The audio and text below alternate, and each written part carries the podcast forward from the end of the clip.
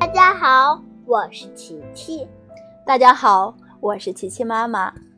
上次我们讲到哪儿了？上次我们讲到第十一章，多罗西他们把西方恶女巫给杀死了，他们获得了自由。对，那那是那他们的朋友们呢？咱们来听听今天的第十二章——救援行动。西方恶女巫被多罗西杀死的消息。很快传遍了威奇国的大街小巷，人们纷纷奔走向相告，居民们组织起来，举行各种庆典，欢庆西方恶女巫的灭亡。他们像过节一样在欢庆，是不是？对。狮子说。如果我们的朋友稻草人和铁皮人此刻跟我们一起欢庆胜利，那该多好啊！稻草人和铁皮人怎么了？嗯，被飞猴给抓走了。哦，不是被抓走了，是。被扔到远方，然后就粉身碎骨了。哦，铁皮人受伤也很严重，对吗？那怎么办呀？对，我们该去救他们。狮子说：“他们把威奇国的人叫到跟前，问大家是否愿意帮忙救他们的朋友。”威奇人诚恳地说。为大恩人效劳，我们十分荣幸。多罗西挑选出一些精明能干的围棋人，立刻出发了。他们走了一整天，第二天才到达那片怪石嶙峋的荒野。铁皮人躺在那里，肢残体魄，十分可怜。他的斧头落在不远处。斧刃已经生锈，斧柄也断了，只剩下很短的一截。多罗西看见好朋友的悲惨境遇，十分伤心，狮子也落下了眼泪。大家见多罗西这么伤心，就安慰他说：“多罗西姑娘，虽然铁皮人摔成这样，但是我们城里有手艺高超的铁匠，可以帮他修好。”你不要这样伤心了，多罗西一下子看到了希望。他擦干眼泪，组织大家把铁皮人运回了维奇国。维奇人把铁皮人送到城里最好的铁匠铺，几个手艺超群的铁匠立刻行动起来。他们整整干了三天三夜，终于使铁皮人怎么样啊？恢复了模样，对，恢复了原来的模样。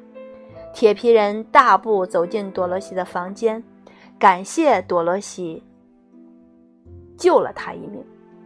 铁皮人激动的，激动的热泪盈眶，眼泪流下来了吗？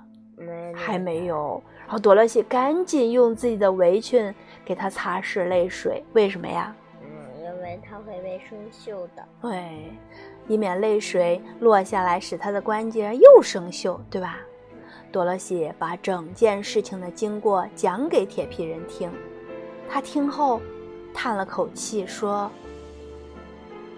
要是稻草人现在也跟我们一起，那该多好呀！我们必须找到他。”多罗西说道。第二天，铁皮人加入了寻找稻草人的行列。他们翻山越岭，找了好几天，也没有发现稻草人的踪影。稻草人也许被风吹到了别的地方去了，或者他根本不在世界上了。有人说道。有人说道：“多罗西听完，泪夺眶，眼泪眼泪夺眶而出，失落的往回走。当他们走到荒野中唯一的一棵大树下，托托突然停下来，对着树大叫起来：“托托，别叫了，快走吧！你不知道我心里有多烦吗？”多罗西说。托托仍然狂愤不已，狂吠，狂吠不已。一步也不肯离开，多罗西感到非常奇怪，就抬头往树上一看，只见树杈上挂着稻草人的衣帽。这棵树又高又直，树干光滑的没人能爬上去。铁皮人。见此情形，说道：“让我来吧，几斧子就可以把它砍倒，这样我们就能把稻草人的衣帽拿下来了。”铁匠们修补铁皮人是给他的斧头重。新做了个纯金的把手，还给斧刃上上了油，擦去了所有的锈迹。现在，铁皮人就挥着这把金斧头砍了起来。一眨眼的功夫，大树。轰然倒地，稻草人的树枝上掉了下来，落到地上。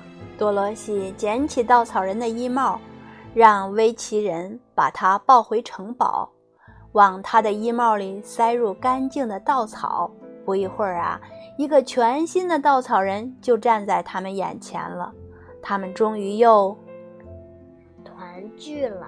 多罗西和他的朋友们在城堡里度过了几天快乐的时光。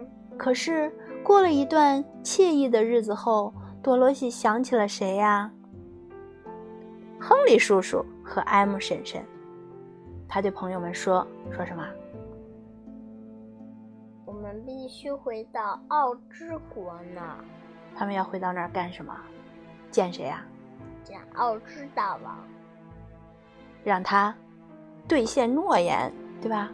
奥之大王让他们去杀死西方恶女巫。现在西方恶女巫杀死了，那奥之大王是不是也应该帮助他们每个人实现愿望啊？对吧？几个好朋友一致同意去找奥之大王。第二天，他们就和威奇人告别。威奇人舍不得他们走，大家都非常喜欢铁皮人。请求铁皮人留下来管理维奇国，但多罗西他们决心已定，维奇人只好放弃了。多罗西打开西方恶女巫的橱柜，拿了些吃的。突然，他发现了什么？一顶金帽。于是便把它戴在了头上。他知道这顶金帽的魔力吗？不知道。对他不知道这顶金帽的魔力，只是觉得它很漂亮。一切准备妥当。他们朝着翡翠城的方向出发了。